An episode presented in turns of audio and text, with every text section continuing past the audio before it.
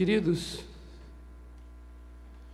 nós estamos numa série de ministrações sobre a vida e a obra do Senhor Jesus Cristo. E estamos chamando esse tempo de incomparável. Incomparável, incomparável. O Senhor Jesus, ele é incomparável. E hoje nós vamos falar sobre a ressurreição. Amém, amados? Eu diria a vocês que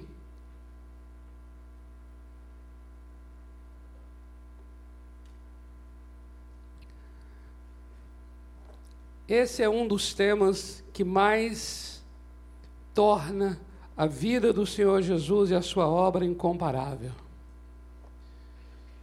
Porque isso não aconteceu com ninguém.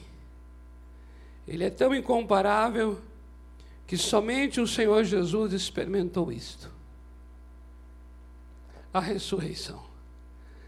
Abra a tua Bíblia aí comigo, em Atos capítulo 2. Nós vamos ler o versículo 24. Atos 2, versículo 24, que diz assim: ao qual, porém, Deus ressuscitou, rompendo os grilhões da morte, porquanto não era possível fosse ele retido por ela. Deus ressuscitou o Senhor Jesus, rompendo os grilhões da morte, porquanto não era possível que o Senhor Jesus Cristo fosse retido pela morte. Os grilhões da morte foram rompidos pelo poder de Deus. Um poder que ele exerceu em Cristo, ressuscitando, ressuscitando dentre os mortos.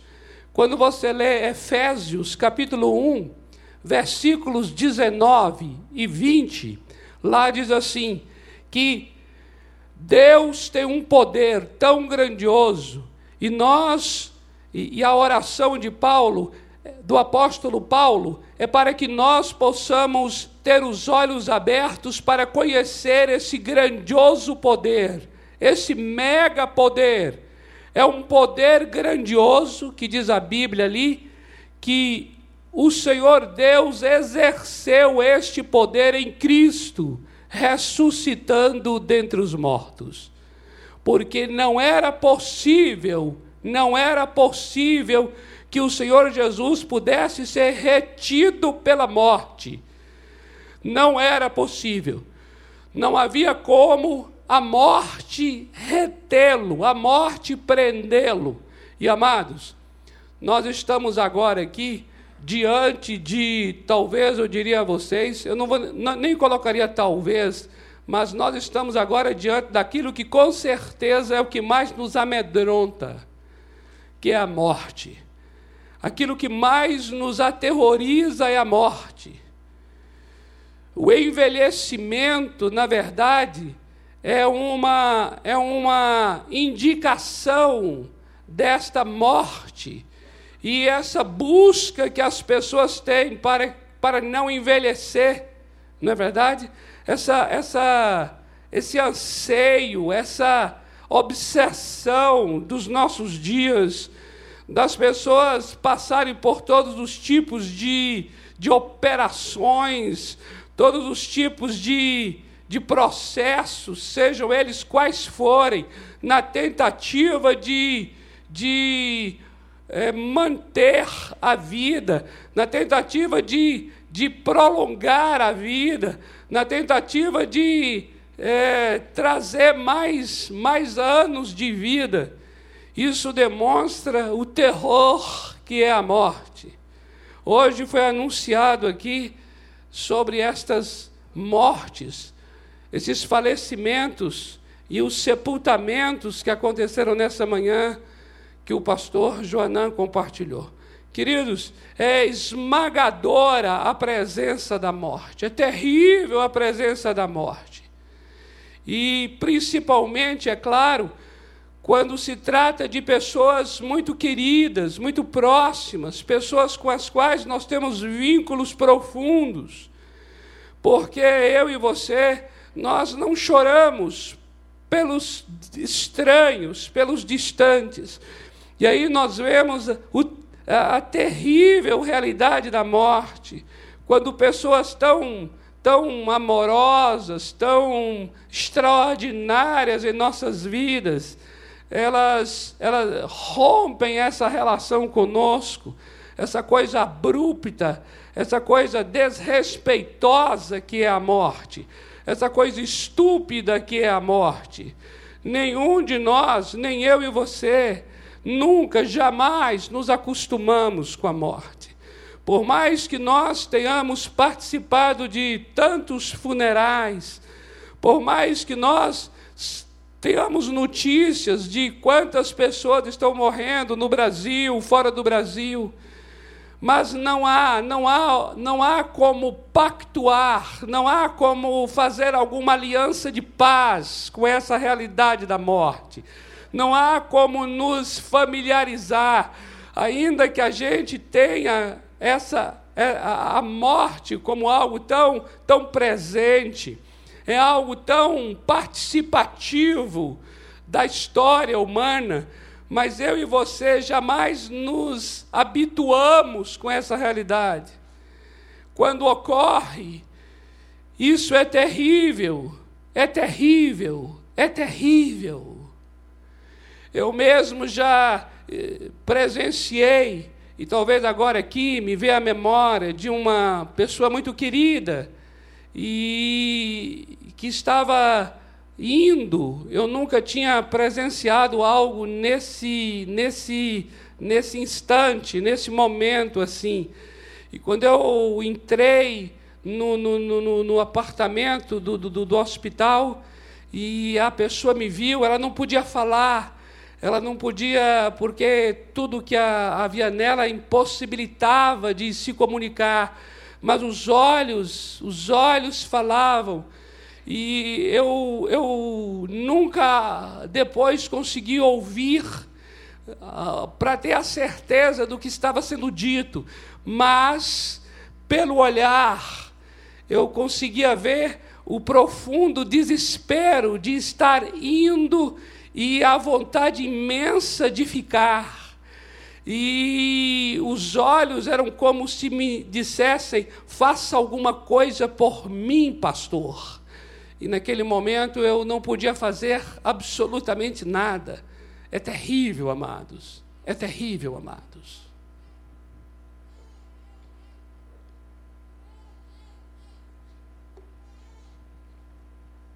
Por isso eu queria dizer uma coisa a vocês diante da irremediável presença da morte, diante desse quadro irreversível que é morrer, no sentido de o nosso físico vai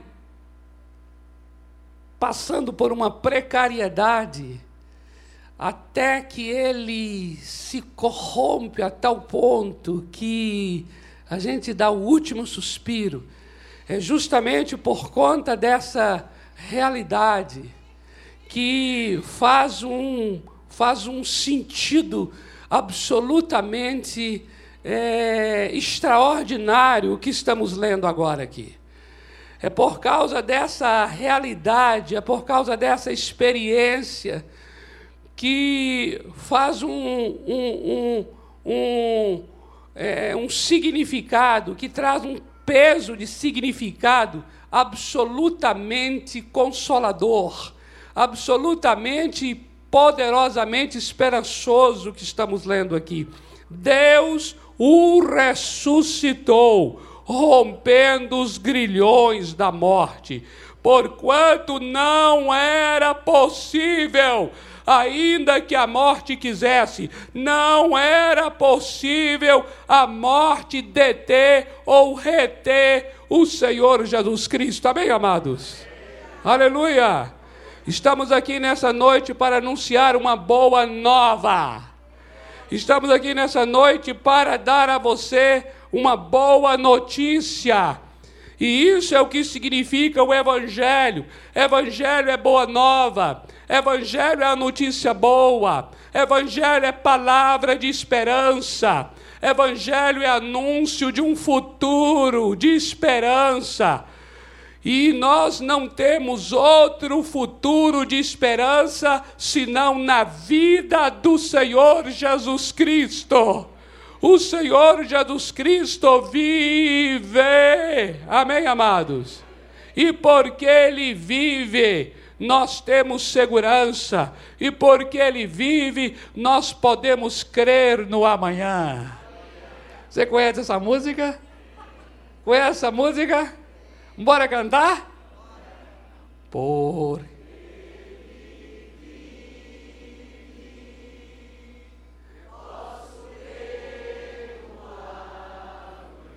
Uou, aleluia!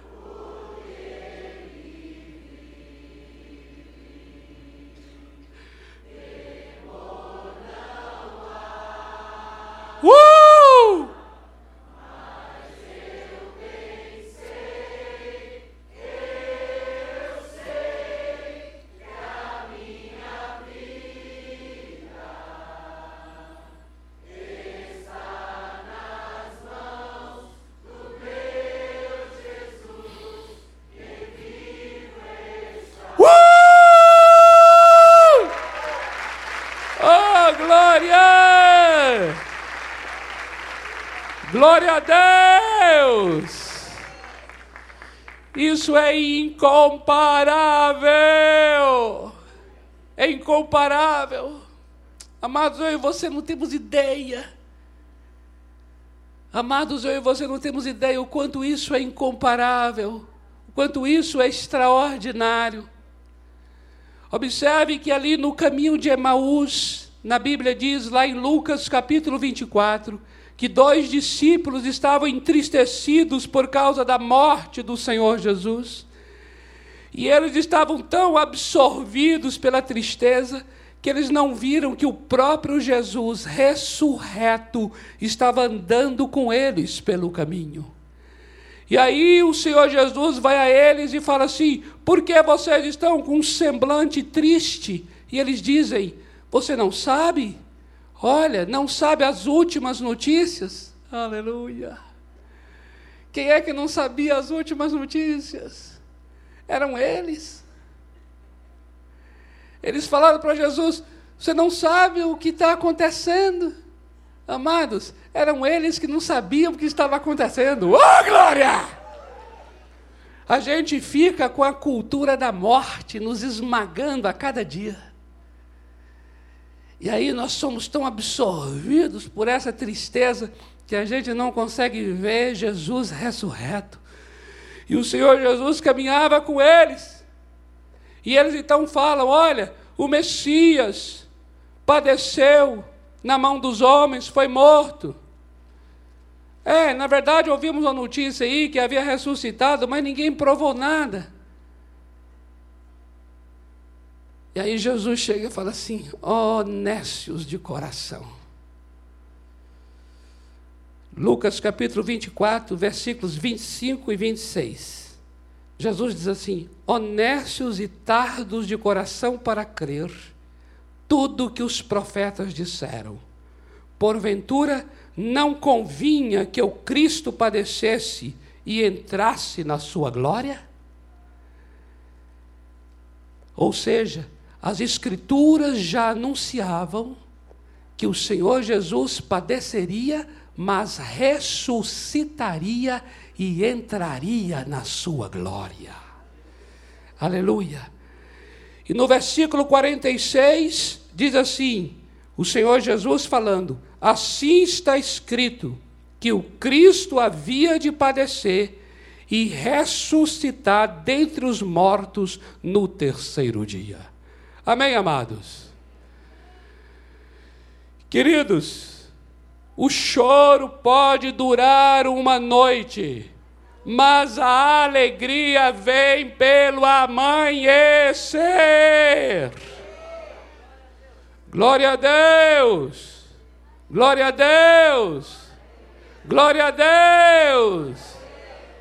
Nós vamos orar aqui hoje no final para o que, que morreu na tua vida vai ressuscitar.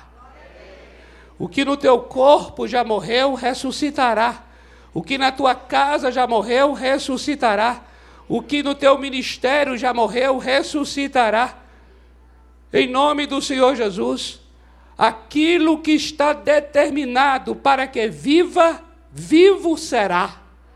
Aquilo que está determinado para que permaneça vivo, permanecerá vivo.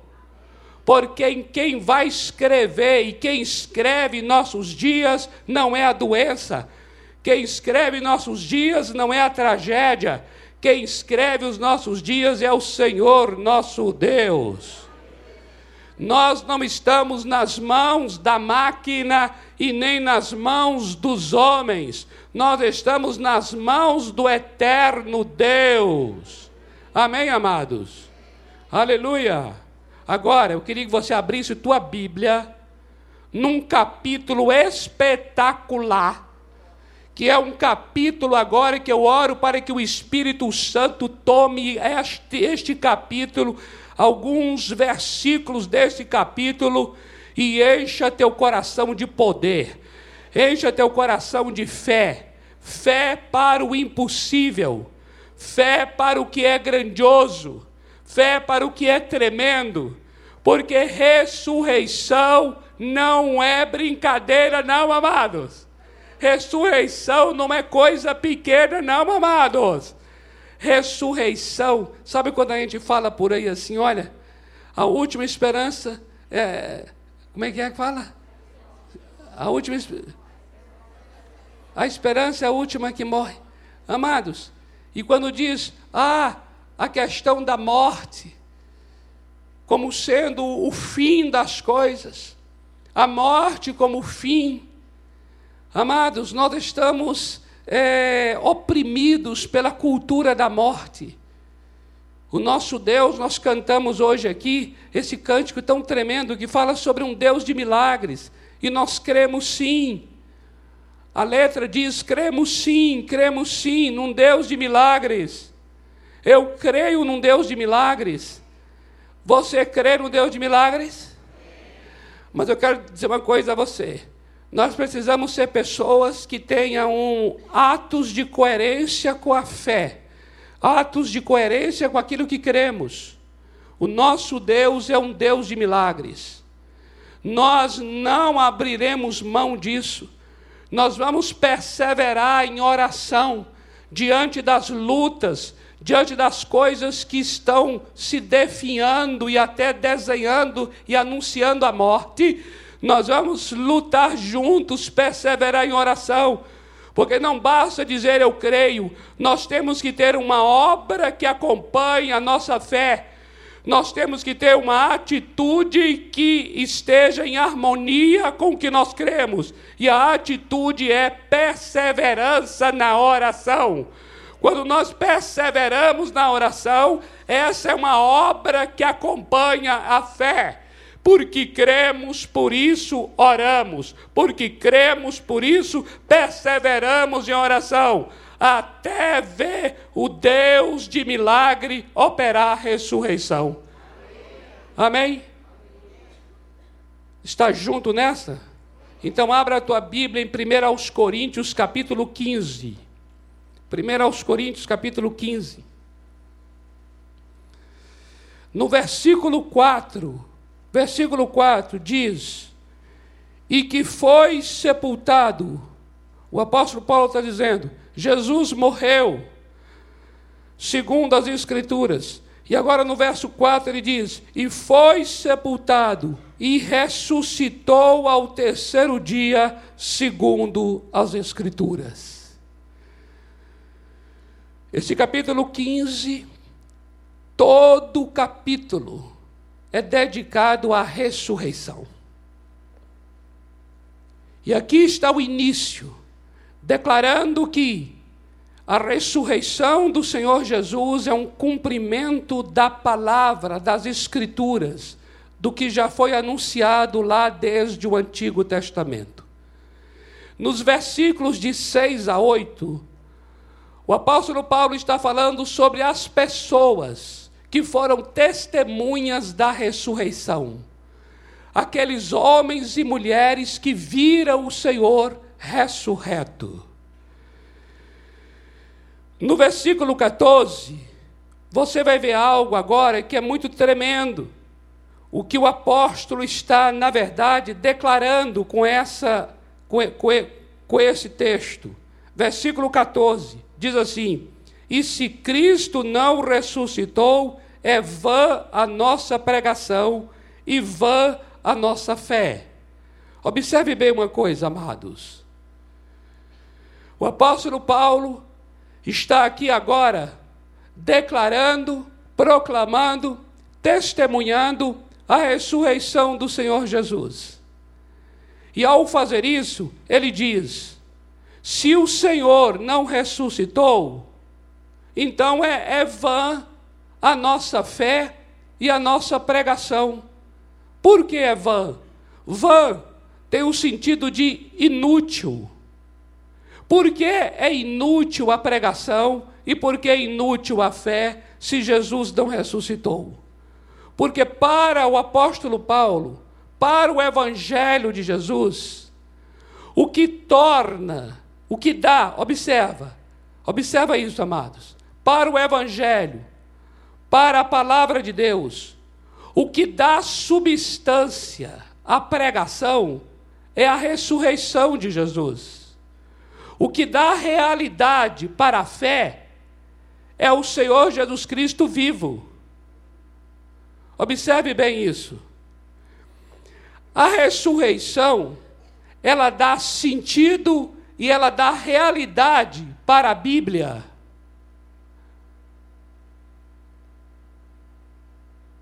Por isso, o apóstolo Paulo está dizendo: se Jesus não ressuscitou, então é inútil a pregação, é vã a nossa fé.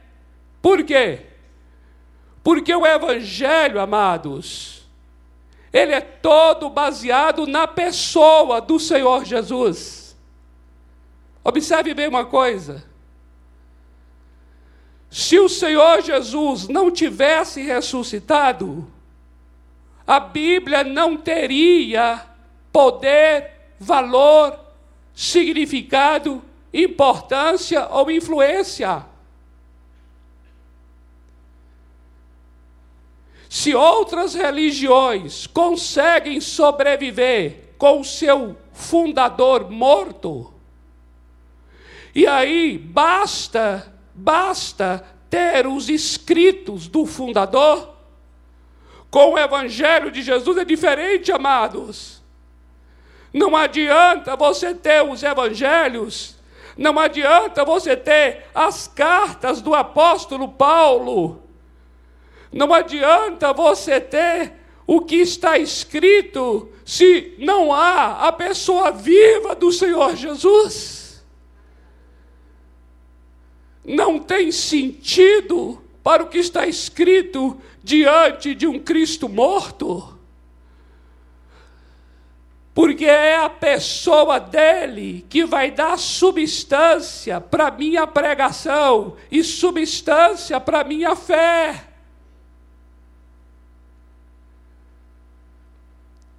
Não adianta hoje eu abrir a Bíblia e falar assim: olha, eu li lá um versículo e eu aprendi uma coisa bonita da Bíblia. Não, amados. O que importa, sabe o que é? É você abrir a Bíblia e você dizer assim: hoje, hoje, o Senhor Jesus falou comigo através da Sua palavra. Sabe por que Ele falou? Porque Ele está vivo. Ele está vivo aqui, agora, nesta reunião. Se o Senhor Jesus não estiver aqui agora, é vã esse culto, é vã a pregação, é vã a nossa fé. Não adianta ter uma estrutura eclesiástica para um Deus morto. De que adianta um louvor sendo ministrado a um Deus morto. O nosso Deus vive. vive. Amados, amados,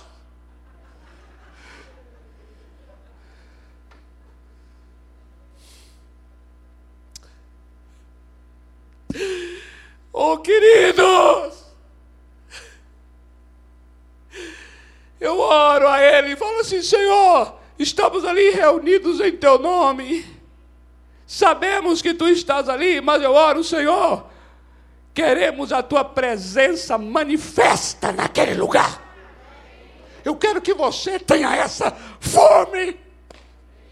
Eu quero que você entre por essa porta Entenda meu, meu jeito de falar, compreenda, tá bom?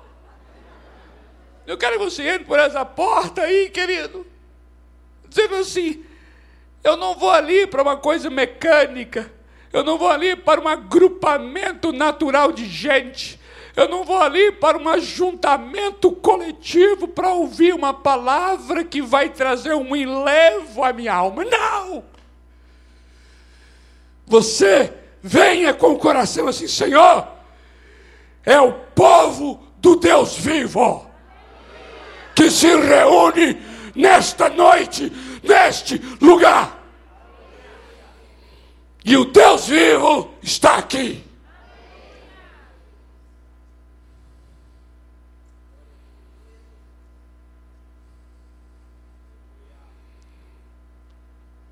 O Senhor Jesus Cristo ressurreto é o que dá sentido, é o que dá significado, é o que dá forma a tudo que se prega, a tudo que se crê, a tudo que se ora, a tudo que se faz. Aleluia. Observe o versículo 19. Olha o verso 19. O verso 19 diz assim: se a nossa esperança em Cristo se limita apenas a esta vida, somos os mais miseráveis de todos os homens.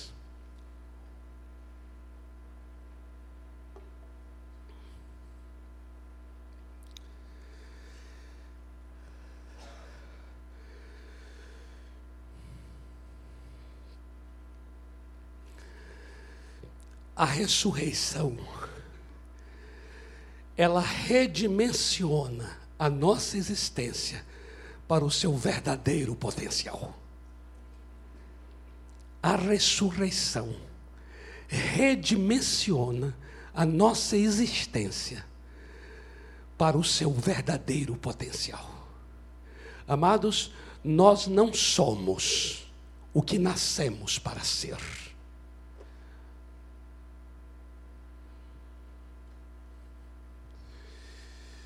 Queridos, quando eu me vejo me conhecendo, e cada vez eu estou me conhecendo mais, e cada vez eu estou me achando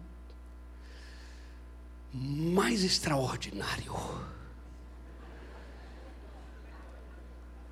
E aí me disseram que eu só, só uso 10%. Eu falei, Deus amado eu vou ter que ter uma estrutura psíquica para me suportar quando eu estiver com 100%. Queridos, toda a beleza da vida e da existência humana ainda é conversa de menino. Toda forma de conhecimento por mais extenso que ele seja, ainda é conhecimento pela metade. Tudo que eu sei me indica que é muito mais do que o que é sabido.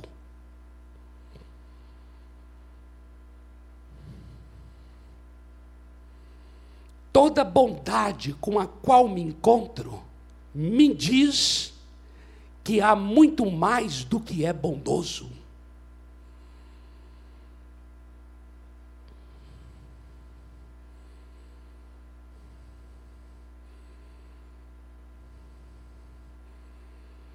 Eu conheço pessoas, lindas, lindas pessoas, que hoje, com as quais eu tive o privilégio de, de andar, de conhecer, gente de um coração maravilhoso,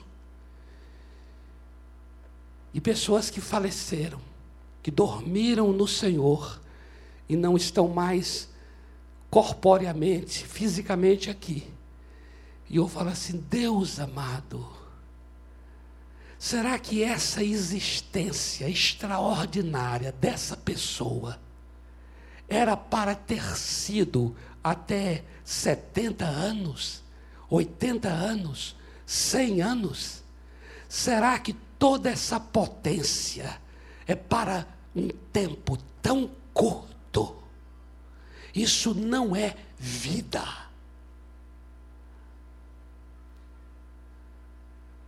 É isso que o apóstolo Paulo está falando aqui. Ele está dizendo aqui para nós: Oh, queria tanto que nós pudéssemos ver isso que estou falando agora.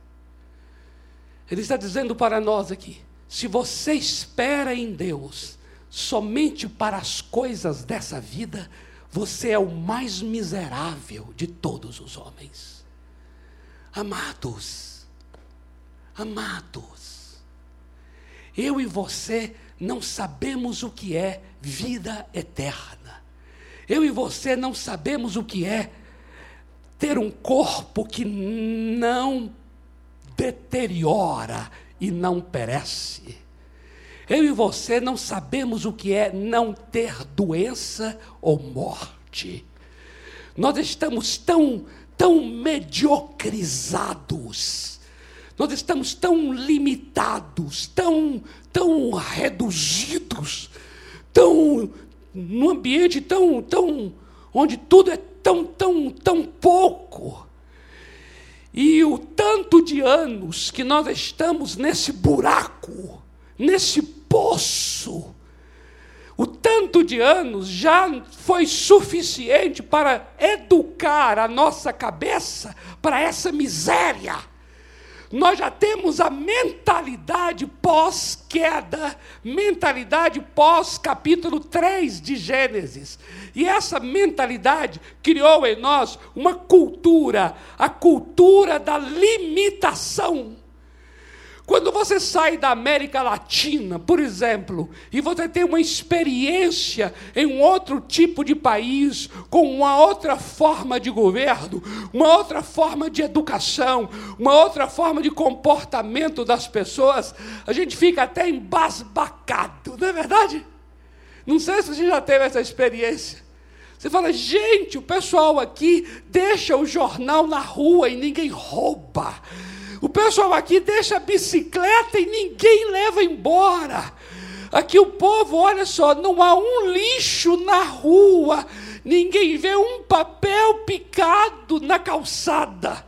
E a gente fica assim, feliz e até embasbacado. Sabe por que fica embasbacado? Porque nós nos maravilhamos na razão direta da nossa própria desgraça. Os nossos referenciais são tão, são tão pobres, que quando nós deparamos com alguma coisa melhor, você já foi num hotel assim que você conseguiu talvez pagar um, um, um negócio assim que você conseguiu juntar lá em 20 prestações, e aí você conseguiu até que enfim entrar naquele hotel, aí você deita naquela cama extraordinária que precisa até de uma escada para você subir. E você deita naquele, naquele, naquele, naquele lençol, naquela coisa, aquele, aquele, aquele travesseiro que dá vontade de levar para casa, descobrir uma maneira. Aí você fala: Deus do céu, existe esse tipo de tecido. Eu não tinha noção que isso existe. Amados, nós nos maravilhamos na razão direta da nossa pobreza, da nossa limitação, queridos.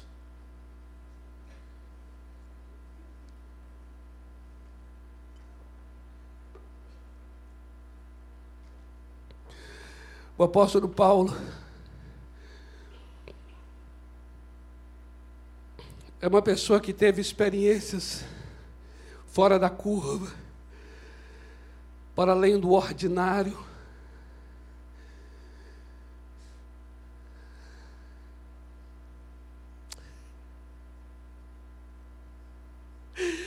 O Senhor Deus me fala que agora sim, coisas que os olhos não viram e ouvidos não ouviram, eu preparei para vocês. Eu preparei para vocês. Por isso eu creio na ressurreição. O meu espírito, ele anseia pelas coisas que os meus olhos não viram. A realidade do que é eterno já está posta no meu coração. A Bíblia diz que o Senhor colocou a eternidade no coração do homem. Nós somos pessoas para o melhor do trigo, o melhor do azeite, o melhor do mel que escorre da rocha. Nós somos gente para os ares, esses ares que. Você já teve esses ares? Gente, a gente está tão acostumado com a cidade de São Paulo que você não nota o quanto você está mergulhado e respirando. Tem hora que eu vou para um lugar assim que é interior, que é lugar que só tem aquelas, aqueles é, é, eucaliptos, né? E aí eu chego assim, gente, quando eu respiro aquilo, eu chego a fazer assim, ó. Eu chego a passar mal. Eu passo mal. Eu falo, Deus do céu, eu passo mal com o que é extraordinariamente saudável porque eu estou já tão familiarizado e habituado, meu estilo de vida já está já está determinado e programado para o que é imundo, para o que é sujo, para esse ar horroroso, poluído, que quando eu respiro, eu falo: "Uau, há uma outra vida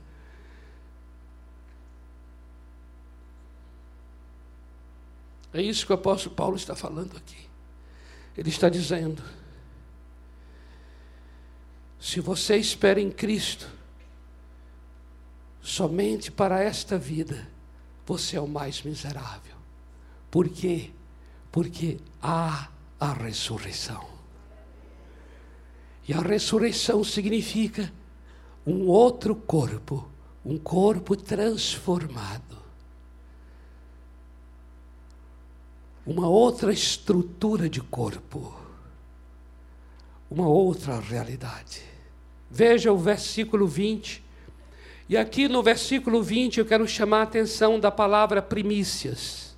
Mas, de fato, Cristo ressuscitou. Ele vai dizer isso. Mas, de fato, Cristo ressuscitou dentre os mortos, sendo Ele as primícias dos que dormem. As primícias dos que dormem Primícia significa aquilo que é oferecido primeiro. Mas entenda bem primícia. Primícia não é somente aquilo que vem primeiro, mas primícia também representa os outros que virão. Significa que o que acontece com o primeiro acontece com os outros que a primícia representa. Isso quer dizer então que Jesus, ele é a primícia dos que dormem, ou seja, ele ressuscitou primeiro. Mas indica também que se ele ressuscitou, nós também ressuscitaremos.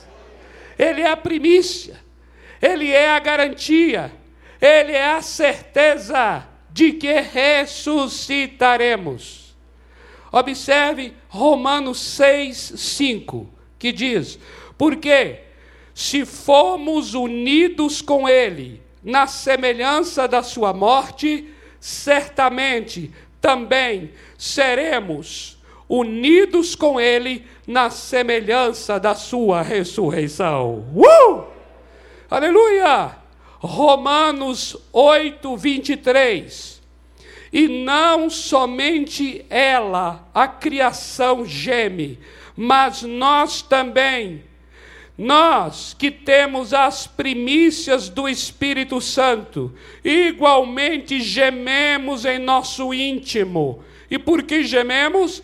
Aguardando a adoção de filhos. E o que é a adoção de filhos? A redenção do nosso corpo. Aleluia. O nosso corpo será redimido. Amados, a redenção do nosso corpo significa a glorificação do nosso corpo, a transformação do nosso corpo, da mesma forma que o corpo de Jesus foi transformado, o nosso corpo também será transformado. O apóstolo Paulo aqui está chamando isso de adoção de filhos. E o que é adoção? É a posição de filho para aquele que já é filho de Deus. Se você é filho de Deus, agora você vai alcançar a posição de filho de Deus. E a posição de filho de Deus na Bíblia é chamada de adoção. Na Bíblia é assim: o Senhor Deus adota o próprio filho. Primeiro, eu passei pela regeneração e me tornei filho de Deus e agora eu vou passar pela redenção do meu corpo. E a redenção do meu corpo é a posição de filho. É quando de fato eu vou viver como filho de Deus. Amados irmãos, entenda uma coisa aqui. Eu não posso ser uma pessoa perecível, filho de um Deus que não perece. Oh,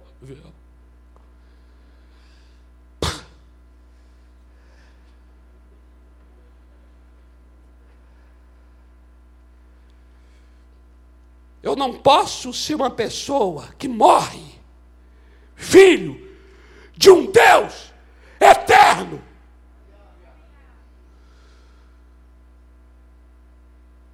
Por isso é que a adoção de filho, ou seja, adoção significa você agora vai assumir a posição de filho.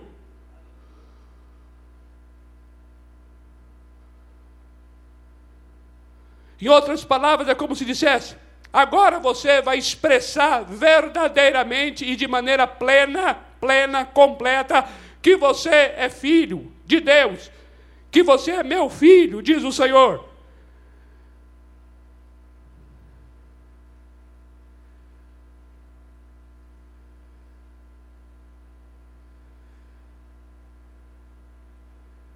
Isso é tremendo, amado.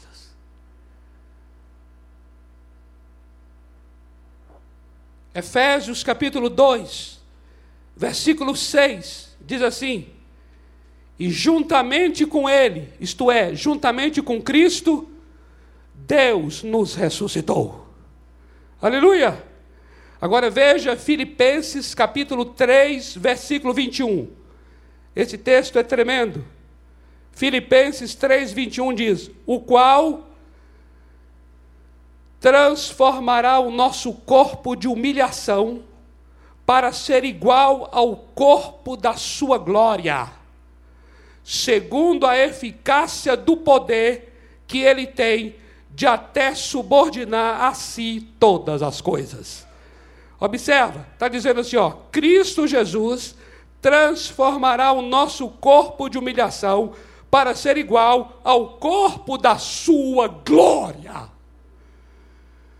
Por isso ele é as primícias, ele é o primeiro. E primícia significa, ele representa a nós. Aquele que é filho de Deus é representado por Jesus, o Filho de Deus. O Filho ressuscitou como primícia, indicando que os filhos de Deus ressuscitarão com ele. Agora eu queria ler, observe, os versículos 42 a 49, de 1 aos Coríntios 15. A gente está chegando no final aqui. Eu queria que você agora atentasse para o que vai para o desfecho final do capítulo 15. 1 aos Coríntios, capítulo 15, os versículos 42 a 49 são versículos que vão mostrar agora algo extraordinário. E o que é esse extraordinário? É assim. a relação entre Adão e Jesus Cristo. Jesus é chamado de o último Adão. Jesus é chamado de o segundo homem.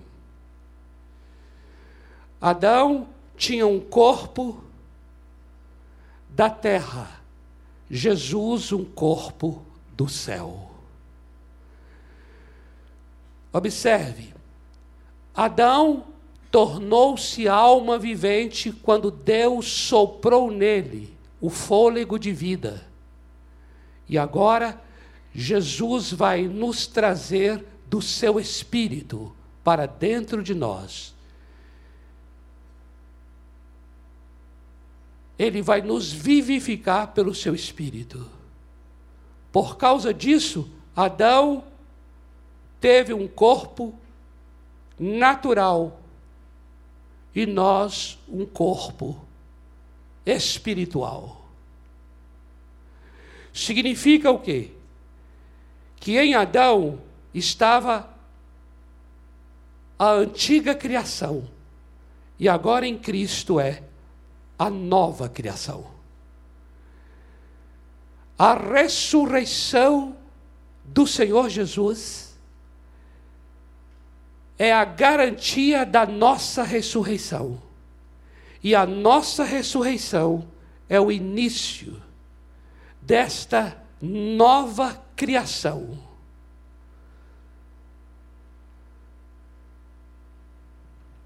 É algo muito tremendo que está sendo comparado ao que aconteceu com Adão e agora o que acontece com o Senhor Jesus Cristo. Por isso, o verso 49 encerra dizendo: Assim como trouxemos a imagem daquele que é terreno, Adão, agora traremos a imagem daquele que é celestial, Cristo Jesus.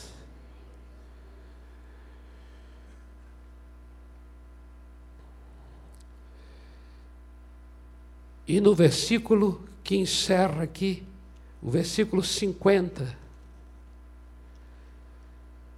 começa a falar então sobre essa ressurreição em que o que é mortal será revestido de imortalidade e o que é corruptível será revestido de incorruptibilidade. E quando isso acontecer, significa que a morte foi engolida pela vitória. Versículo 55. Onde está a morte, a tua vitória? Onde está a morte, o teu aguilhão? Amados irmãos, a vitória sobre a morte será uma manifestação futura do reino de Deus. A Bíblia diz aqui em 1 Coríntios 15, 26, que o último inimigo a ser vencido é a morte. Mas o Senhor Jesus Cristo já venceu a morte. Isso significa que a era futura da vitória sobre a morte já invadiu a era presente. A vitória do Senhor Jesus Cristo sobre a morte no passado é o sinal da vitória esmagadora sobre a morte no futuro. Os poderes do mundo vindouro invadiram o mundo presente. Por causa disso, no versículo 58, o Senhor diz assim: Portanto, Igreja Batista do Povo, portanto, todos que estão aqui neste salão, nesta noite, sede firmes e constantes, sempre atuantes na obra do Senhor, sabendo que o seu trabalho não é vão, que o seu trabalho não é inútil, que o seu trabalho é trabalho de futuro, é trabalho de esperança. Sede firmes e perseverantes. Amém, amados? Queridos, eu gostaria de profetizar sobre você. profetizar sobre a sua casa, sobre a sua família, um texto que está no livro de Jó, capítulo 14, versículos 7 a 9. Jó 14, de 7 a 9. Eu queria transformar esse texto numa oração em teu favor, que diz assim: Porque há esperança para a árvore, há esperança para você, amém? Pois, mesmo cortada, ainda se renovará, e não cessarão os seus rebentos. Se envelhecer na terra a sua raiz, e no chão morrer o seu tronco, ao cheiro das águas brotará, e dará ramos como se fosse uma planta nova. Aleluia! Glória a Deus! Glória a Deus! Nós vamos ministrar, nós vamos ministrar um cântico que fala graça, graça por graça, não é? Que nós já ministramos aqui. E tem um trecho da letra desse cântico que fala sobre a tumba vazia. Amém? Ele ressuscitou. Ele ressuscitou. Vamos ficar em pé? A tumba vazia. Mas eu gostaria, antes de nós cantarmos esse cântico, eu gostaria de perguntar às pessoas que estão nos visitando aqui pela primeira ou pela segunda vez.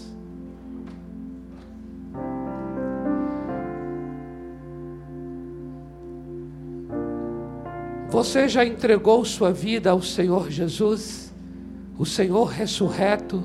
aquele que vive, porque eu vou dizer uma coisa: ele vive, e porque ele vive, ele está aqui agora, e a sua pessoa, a pessoa dele, vai entrar no teu coração. Você não vai ter uma experiência comigo, não é uma experiência com igreja evangélica, não é experiência com religião, é uma experiência com a pessoa viva do Senhor Jesus. Ele vai entrar em teu coração e ele vai te dar vida eterna. E você vai ter esse selo, o selo de vida eterna. Você quer hoje à noite ter essa experiência do Cristo vivo entrando em seu coração? Se você quer ter hoje essa experiência maravilhosa da pessoa viva de Jesus, Levante uma das suas mãos assim, dizendo: Eu quero, eu quero, eu quero. Mais pessoas aqui? Olha lá, tem mais alguém? Tem... Uma pessoa levantou a mão lá atrás? Amém. Outra pessoa levantou? Um menino ali? Mais pessoas lá em cima? Tem pessoas aqui do meu lado direito, do lado esquerdo? Você está dizendo assim: eu quero ter essa experiência com esse Jesus vivo. Vivo. Você que levantou a mão, vou pedir a você: vem aqui à frente. E nós vamos orar pela tua vida. Eu queria que alguém do lado e ajudasse essas pessoas a virem. Pode vir, pode vir. Nós vamos ministrar o cântico agora aqui. Enquanto o cântico está sendo ministrado, venha, saia do seu lugar e venha para ter uma experiência com Cristo ressurreto, pode vir.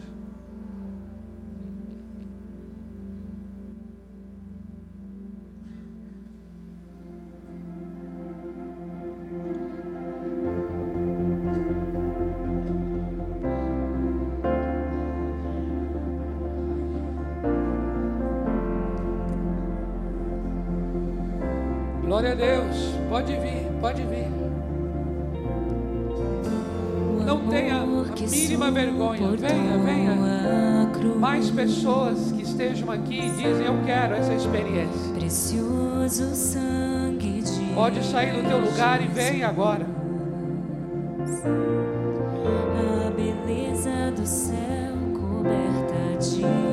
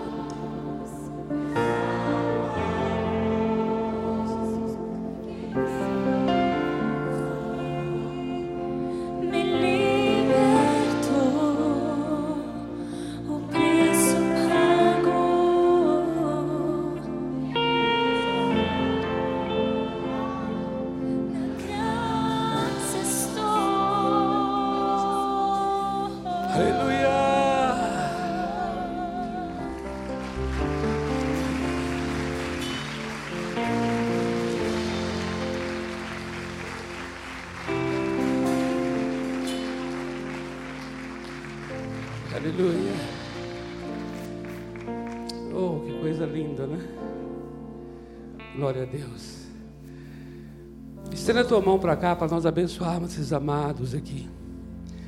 Eu vou pedir que vocês vieram aqui à frente, vocês fizessem uma oração, eu vou ajudar vocês nessa oração. Repita, repetindo após mim, mas é uma oração sua, não é minha não, tá bom? Você pode fazer em casa depois dessa mesma oração. Diga assim: Senhor Deus, eu creio que o teu filho Jesus morreu por mim e ressuscitou. E porque eu creio, eu confesso hoje, Ele é o meu Senhor e o meu Salvador. E eu o convido agora, Cristo vivo, vem agora habitar em meu coração. Senhor Deus, eu recebo a vida eterna, em nome do Senhor Jesus. Amém. Aleluia! Glória a Deus! Glória a Deus! Glória a Deus! Que graça, que graça! Aqui nós temos as gerações aqui, né? Glória a Deus, louvado seja o Senhor. Olha só, eu vou pedir só um, um favorzinho de vocês. Queremos anotar o nome de vocês para orar por vocês e dar também uma lembrança, um presente para vocês hoje à noite, tá bom? Eu queria que vocês acompanhassem aqui a Nazaré, o Mauro, esse casal lindo aqui. Eles vão guiar vocês aqui, olha, para um local aqui, ali atrás. E nós vamos anotar o nome de vocês para continuar orando por vocês, abençoando a vida de vocês em nome de Jesus. Amados, antes de você sair, eu queria ler um poema que eu escrevi. E eu queria ler para vocês aqui. Eu posso? É um poema sobre ressurreição. E eu tinha perdido esse poema já há muito tempo e procurei, procurei, tentei achar, não conseguia. Aí eu falei: Senhor Deus, me ajude, que eu quero compartilhar com os irmãos hoje à noite. E aí na hora veio onde é que poderia estar. Fui lá, busquei, achei e anotei e passei aqui para esse formato aqui. É rapidinho Tá bom? É porque eu, eu, eu sou poeta também, não sei se você sabe. É como eu falei para você, tem muita coisa boa. Amados, ó, eu preciso de uma vida eterna para explorar tudo que é de bom. Olha só. Pode colocar um fundo musical aí.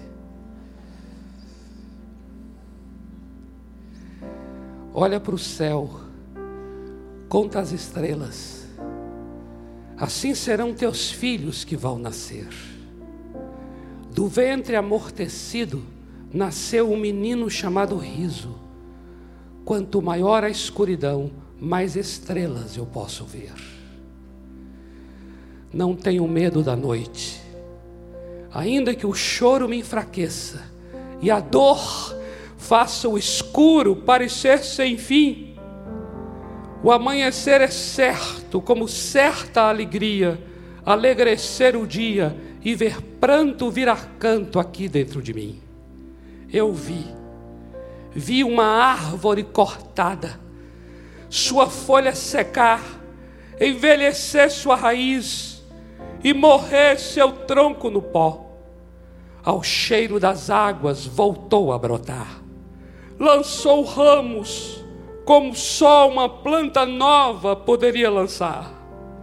A teimosia da fé, a ousadia da vida é flor. O profeta disse que o deserto florescerá. Onde está, ó morte, a tua vitória? Onde está, ó morte, a tua vitória? Onde está?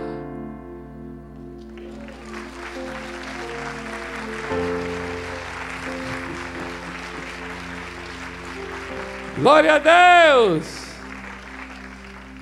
E eu queria orar por você baseado até em Jó 14, que foi até mencionado nesse, nesses versos aqui.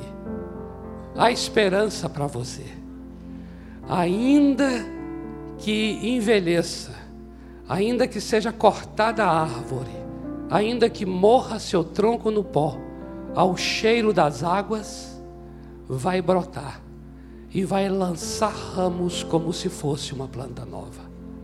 Vamos ficar em pé, por favor. E eu gostaria que nós orássemos juntos agora. Senhor, eu te louvo pelo teu povo reunido neste lugar no nome do Senhor Jesus. E o Senhor diz que onde estiverem dois ou três reunidos, o Senhor está em nosso meio. Por isso eu oro agora, Senhor Jesus Quantas situações são como essa árvore cortada, árvore atingida, árvore que envelhece. Outras situações, o tronco já morreu no pó. Mas o Senhor diz que ao cheiro das águas vai brotar de novo e vai lançar ramos como uma planta nova. Por isso eu oro agora, o espírito de ressurreição opere agora em cada vida o espírito de ressurreição opere agora em cada casa, em cada família. Senhor, onde não há mais jeito, Senhor, onde nós falamos assim, não tem mais como ter uma saída, onde nós falamos assim, essa situação está irreversível. Senhor, quem tem que falar isso é o Senhor e não nós. Eu quero declarar nesta noite, nós podemos até fa falar, mas a última palavra vem do Senhor. Por isso eu te peço agora, dê a tua última palavra para situações neste lugar. Só o Senhor pode realizar milagres de ressurreição. Só o Senhor pode realizar milagres de restituição. Só o Senhor pode realizar milagres de renovação. Por isso eu oro agora, o espírito de ressurreição opere agora nestes lares eu abençoo a tua família, meu amado, minha amada. E eu quero aqui abençoar e declarar pela fé rios de vida fluindo dentro da tua casa. E o rio de vida entra no mar morto e transforma o mar morto em águas saudáveis. Eu quero declarar que onde a morte, a água será saudável, para a glória de Deus, em nome do Senhor Jesus. Amém. Amém. Amém. Amém, amados. Queridos, no próximo domingo, que é um domingo de ceia do Senhor, estaremos encerrando essa série com o tema a glorificação. A glorificação é o episódio final na vida do nosso Senhor e Salvador Jesus Cristo. E entenderemos o que que a glorificação dele pode afetar profundamente as nossas vidas. Dê um abraço na pessoa que está próxima de você aí. Uma semana linda na presença de Deus em nome do Senhor Jesus. Amém.